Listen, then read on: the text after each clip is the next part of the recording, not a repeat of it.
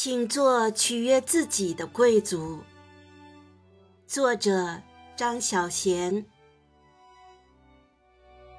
你也肯定遇到过一种人，当你悉心打扮的那天，他走过来，不怀好意的笑着问你：“穿成这样是去喝喜酒吗？”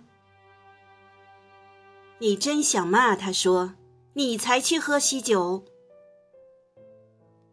一个人难道不可以偶尔怀抱着赴宴的心情愉悦自己吗？